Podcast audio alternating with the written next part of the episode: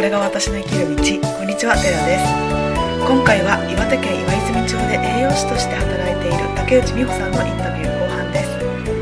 復興支援で岩手県釜石市で働きその仕事が終了した後も岩手県で働く竹内さんの考えてきたこと今考えていることなどをお伺いしました。岩泉に来てみてどうですか？釜石よりもうん随分田舎だし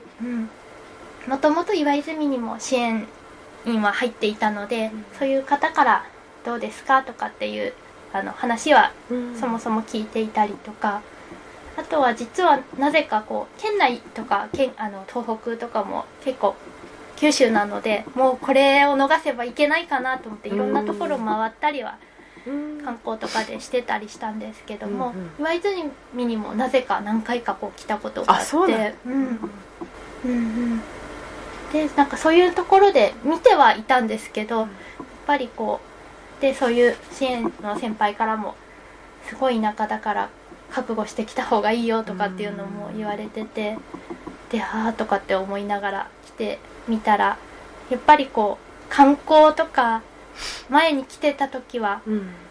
あの表面上というかあこういう街なんだなっていう様子しかわからなかったので、うん。そんなに言うほどなのかなとかって思ってたけどもやっぱり住んでみると病院とか、まあ、施設がなかったりする不便さもあるしあとは今はもうすっかり慣れてしまったんですがちょっとこう人が近すぎるというかこううん。誰もが 知ってる状況っていうのがうん。最初はちょっと慣れなかったですね。うん。うん今はもう岩泉住んで3年目なので、誰もが知ってる状況にもうなってるってことですよね。そうですね、うん、うん。し知らまあ関わりのある人はっていうところですが、特に私はこう業業務上、うん。あの保険活動しなきゃないとこもあるので、まあ、保健師さんとかはじめ、あの住民さんのことを知らなければなんないような立場の人が近くにいるので、うん私もまあそれに倣って少しずつその輪は広がってはきてるかなっては思います。じゃあ岩泉の生活でうん。楽しみなこと、でも釜石にいる以上にやっぱりあの季節感を感じるというか。あそうなんだ、うん。違いますか？釜石と岩泉。うん。うん。まあ岩手に来てやっぱりこう九州に住んでるよりは、うん。あなあの春の待ち遠しさとか、あうん、っていうのはやっぱり寒い冬が長いのーで、うんうん。そんなのはやっぱ釜石でも感じてたけれども、まあ岩泉のまたちょっと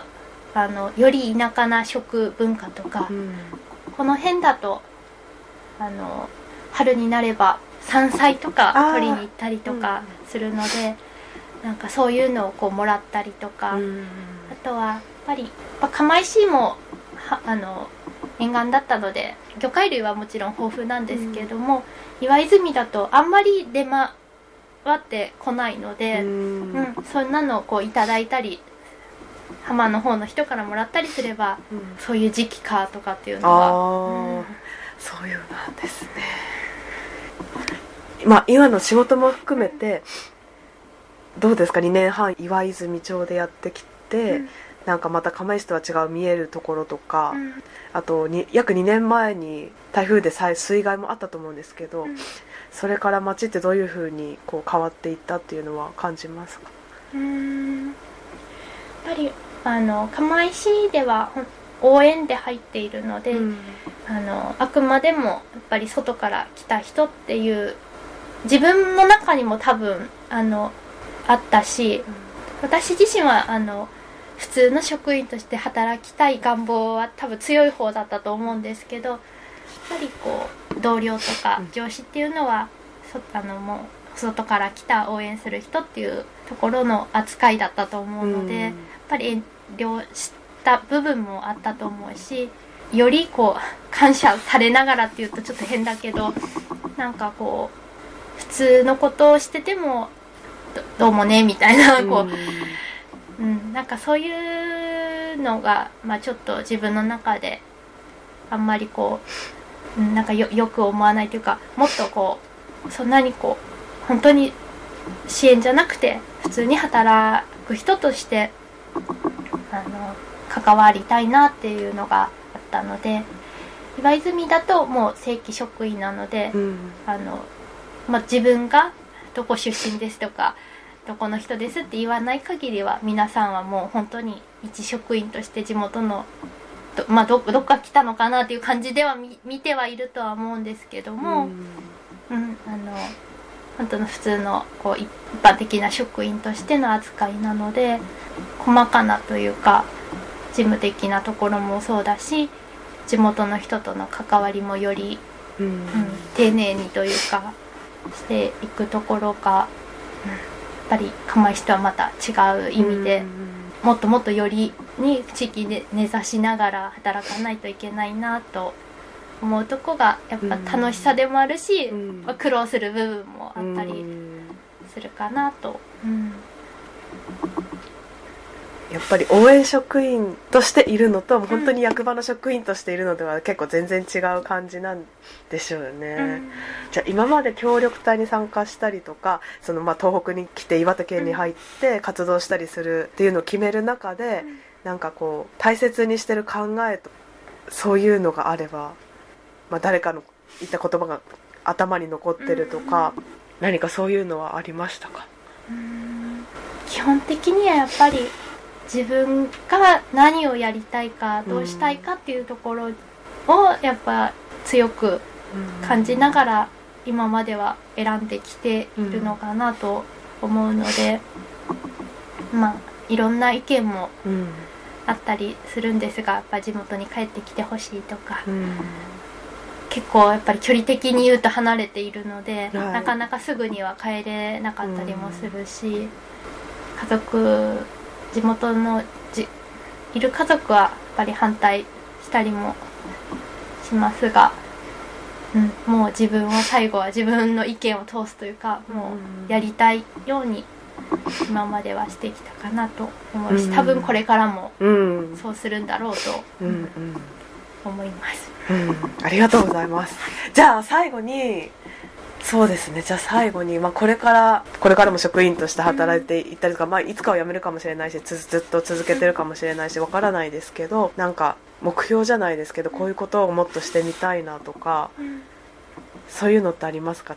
今は、えーとまあ、栄養士としてうん。勤務をしているわけなんですが、やっぱりこう私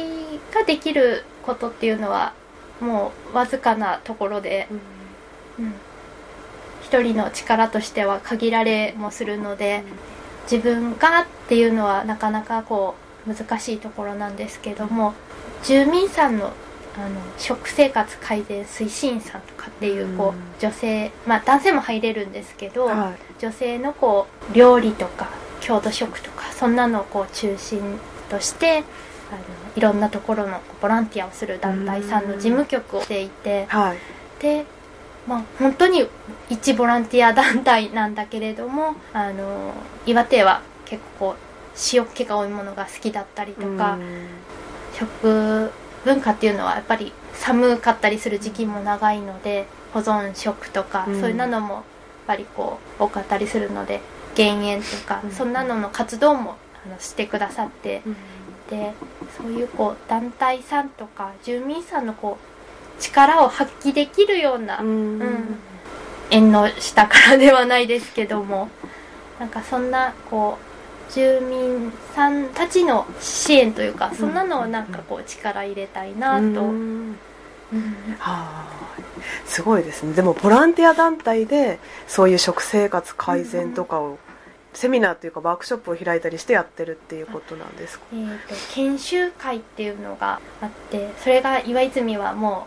う何年前かにした7年前として、まあ、あのいつするっていう決まりはないんだけれども、うん。全然こうそういう研修会とかも開かれていなくて、うん。でそれを受けなければならないというあのルールは全国組織ではあるのでそのボランティア団体が。あそうなんだ、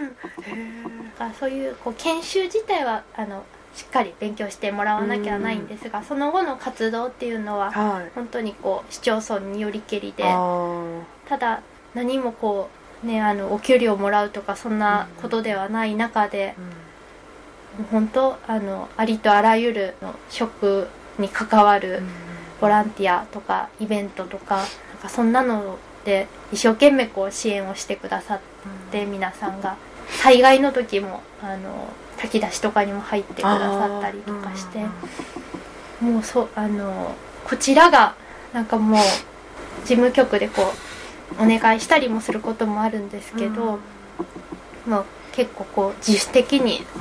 頑張ってくださる団体さんなので、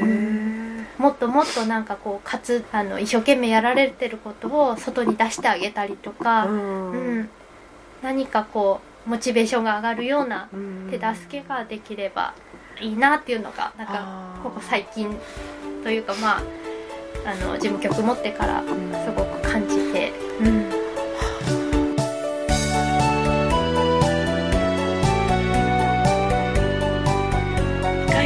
で竹内さんのインタビューをお届けしました。竹内さんはふんわり優しい雰囲気でこれでもかというくらいの気遣いさんです。でもしっかり自分の中に芯があります。インタビューのご協力ありがとうございました。ではまた。